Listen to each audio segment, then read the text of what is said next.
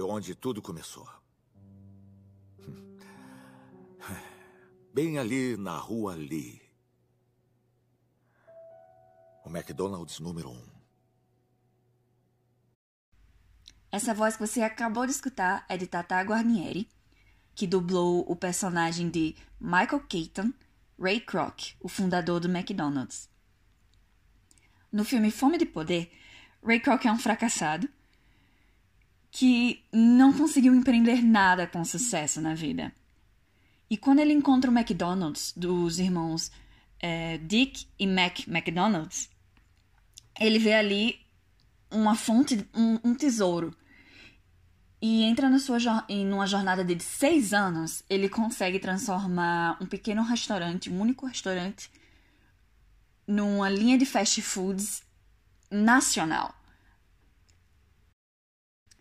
Eu sou Mariana Silva e neste podcast vou explorar a ciência, tecnologia e inovação apresentados no filme de 2016, Fome do Poder, do diretor John Lee Hancock. Para começar nosso bate-papo, pergunto: o que, na história do McDonald's, não foi ciência? Podemos dizer que aquele edifício lindo, flanqueado por arcos, significa mais ou menos a mesma coisa. Não diz apenas hambúrgueres deliciosos aqui. Significa família, significa comunidade. É um lugar onde americanos se reúnem para dividir o pão. Estou dizendo. O McDonald's pode ser a nova igreja americana. A estratégia de Kroc em tornar o McDonald's sinônimo dos Estados Unidos foi possível somente com as grandes ideias e invenções dos irmãos McDonald's. Eles tinham um sonho, no restaurante, moldado depois de muita tentativa e erro para a perfeição na sua única unidade em Phoenix, Califórnia. A primeira unidade do, do, McDonald's foi adaptada à perfeição pelos irmãos, através de um estudo constante das demandas de seus clientes, com metas claras focadas na velocidade e eficiência em todos os passos. Se a tecnologia é uma função de ciência e a inovação é uma função da tecnologia, então a inovação é em função da ciência, no final de tudo. E na criação do McDonald's, é, ela pode ser observada em todas as suas etapas. Nós te mostramos tudo. O sistema inteiro, os segredos, nós abrimos o jogo. Por que você não. Roubei? Só. Roubar as suas ideias e começar meu próprio negócio usando todas as suas ideias não ia dar certo. Por que Croc não criou seu próprio negócio? Primeiro, ele não precisava. Os irmãos tinham seu próprio plano e uma identidade única, que se destacaria no mercado muito mais do que uma cópia. Faltava o empreendedorismo para transformar tudo aquilo em uma inovação de, de sucesso.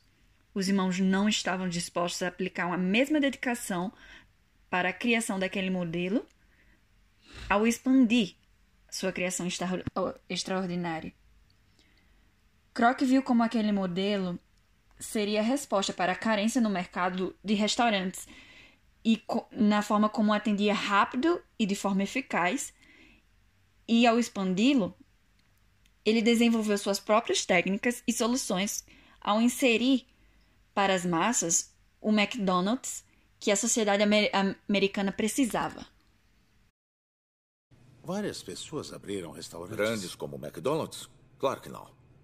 Ninguém conseguiu e nem irá conseguir, porque eles não têm uma coisa que faz o McDonald's especial. E como seguir com sua inovação sem o medo de outros tentarem superar o seu sucesso? A difusão tecnológica é algo que se espera quando algo novo e lucrativo entra no mercado. Todo mundo quer fazer parte daquela festa. E o McDonald's resolve esse problema com um foco contínuo na sua expansão global que, sempre, que continua coesa até hoje. Suas três prioridades constantes os distinguem de todos os outros fast foods no mercado, quando cria sua imagem.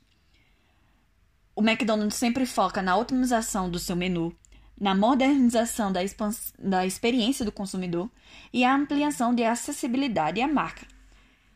E esses três fatores sempre acontecem primeiro com o McDonald's e depois com todos os outros. Não é apenas o sistema, Dick. É o nome. E com isso, conclui esse podcast analisando o filme Fome do Poder, com os conceitos de ciência, tecnologia inovação e até um pouquinho de difusão tecnológica. Embora eu não concorde com muitas atitudes de Ray Kroc mostradas no filme, não posso negar que o gênio de empreendedorismo do pequeno restaurante McDonald's em Phoenix, na Califórnia, criou uma sensação internacional que se moderniza com o tempo, com o mercado, com as exigências dos seus consumidores e por isso o tornam líder de mercado até hoje. É apenas o sistema, Dick. É o nome. Esse nome incrível, McDonald's.